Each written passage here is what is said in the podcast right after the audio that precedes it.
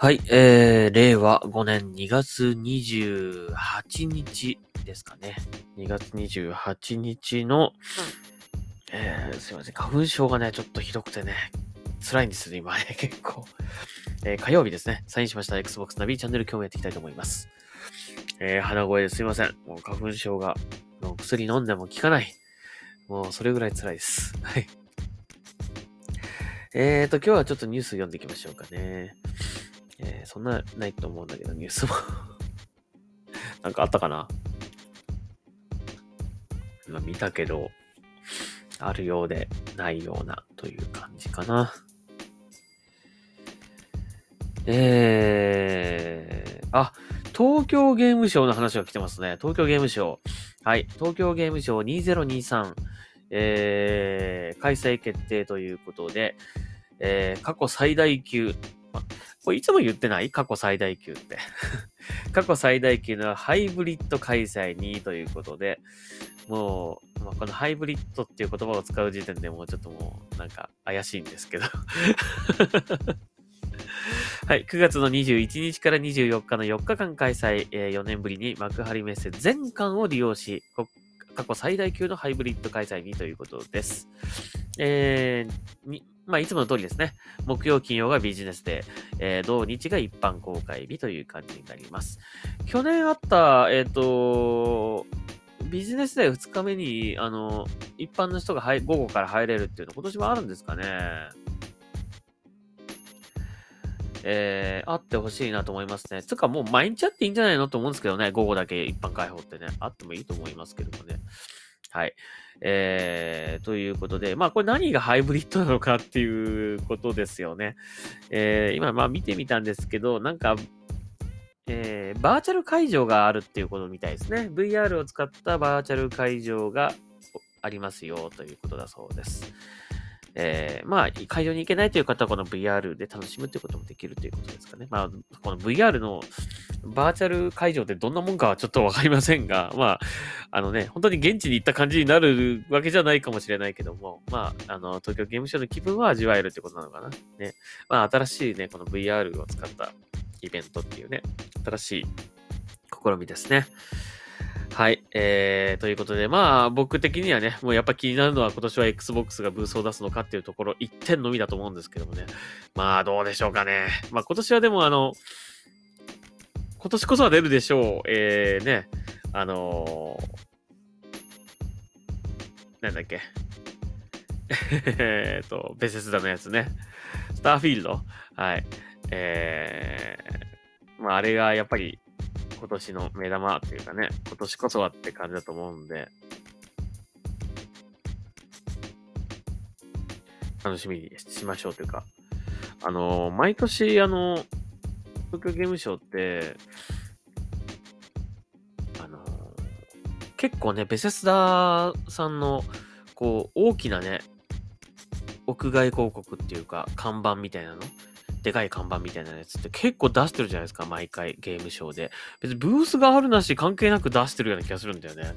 だから、なんか、このスターフィールドはものすごい大々的にこうゲームショーでボーンってやるんじゃねえかって気はしてるんだけど、ただまあ、ゲームショーより先に出ちゃったら、早く出ちゃったらね、あのーまあ、あんま、そ、その可能性ななくなっちゃうかもしれないけども、まあ、可能性としては、まあ、あるかなという気もするので、だってね、えっ、と、今、この間のあの、Xbox のあのね、えー配信で、えー、C、ん ?6 月までの発表でしたっけ ?6 月までの C、C56 の6月までの、あの、月1本なんかこう、マイクロソフトの大きいタイトルが出るっていうね、あの、発表されたと思うんで、まあ、6月までは何かしら出るよって、新作出るよっていうことを発表されたんですよ。だからそれ以降ってことになるので、で、まあ、あの、そのあたりにおそらくまあ E3 時期にマイクロソフトが大きなショーケースをやると思うんですよね。で、そこでまたマイクロソフトの発表があると思うので、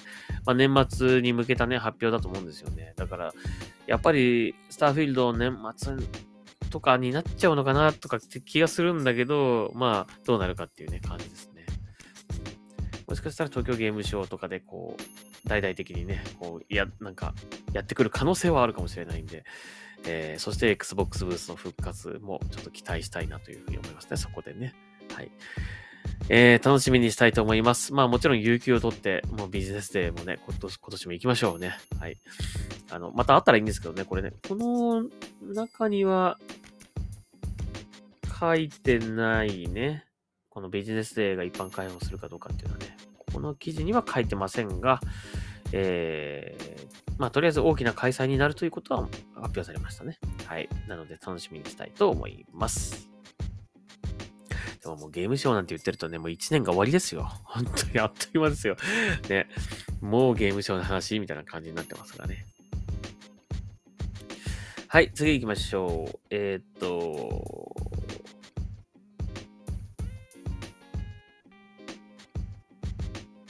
何しようかな。これ読みましょうか。えー、ストリーミング専用携帯ゲーム機。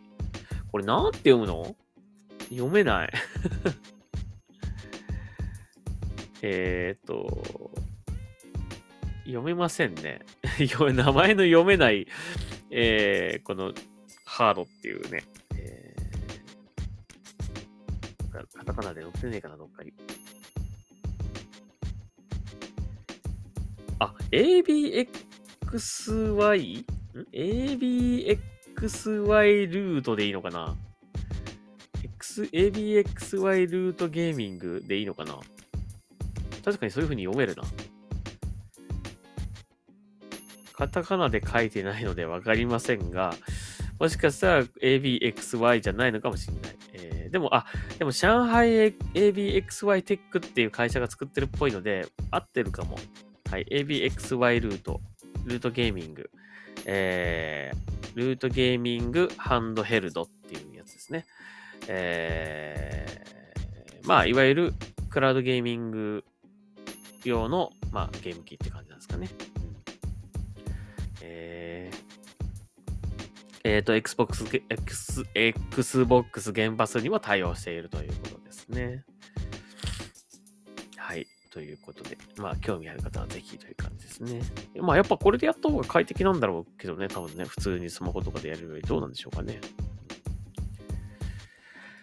はい。えー、次。えっ、ー、と、ディビジョン2、あのー、この間もちょっと言いましたね。シーズン11の、えー、ロードマップ、シーズンロードマップが発表されました。えっ、と、ちゃんと UBI ソフトジャパンからもね、これアナウンスされましたね。えマンハントと、えー医療品イベントが来るそうですね。マンハントか。いわゆるこれ、あれなのかな？ど、ど、どういうゲームになるの？だろうね。普通のフィールドにこう、あれかな？ネームドが湧くみたいな感じなのかな？どうなんだろうとわかんない。あ、いつものマンハットンっていつものやつか。いつものやつですね、マンハットンね。はい。またあの同じような感じ。まあ、より Ghost Recon っぽくなっちゃったね、これね、ほんとね。毎回言ってるけど。はい。まあなんかあのー、かなりミリタリー寄りな衣料品になりそうですね、今回ね、報酬がね。はい。ということですね。はい、次。えー、ハイファイラッシュ。ちょっと僕、あの、プレイがね、途中で止まっちゃってるんですが、えー、ハイファイラッシュのオーディエンスが200万人突破ということですね。やっぱ Game Pass の力でしょうかね。はい。えー、ということで。まあ、多くの人にやってもらいたいですね。もっとね、これね。絶対面白いと思う。絶対面白いので。はい。えー、そしてこれ最後にしましょう。ヘイローインフィニット、えー、シーズン3の新たなマルチプレイヤーマップ3種を紹介するプレビュー映像公開ということで、まあなかなかこのね、新マップっていうのがね、あのー、まあ、最初から何回か追加されたのかな。でもちょっと少ないですよね、まだね。あのー、まあ、また新たに追加されたということで、はい、3種類ね、追加されるということだそうです。まあ、ちょっとヘイローインフィニットはいろいろちょっとね、遅れが、遅れ気味なんでね、うーん、なんとか、ね、面白いコンテンツをこう、どんどんどんどん配信してくれるといいんだけどもね、どうでしょうかね、これからね。いろいろと、あの、343も変わってますからね、ちょっと、どうなるかっていうのは、なんか、期待と不安とという感じですが。うん、まあ、とりあえず、えー、3月7日開幕ということですね。はい、ということで、楽しみにしましょう。ということで、えー以上になります。はい。ということで、Xbox ナビチャンネル、今日はここまでにしたいと思います。えーまた次回聞いてください。それではサインアウトします。ありがとうございました。あー、本当に花粉症が、花粉症が喋りにくいですね。はい。ということで、ありがとうございました。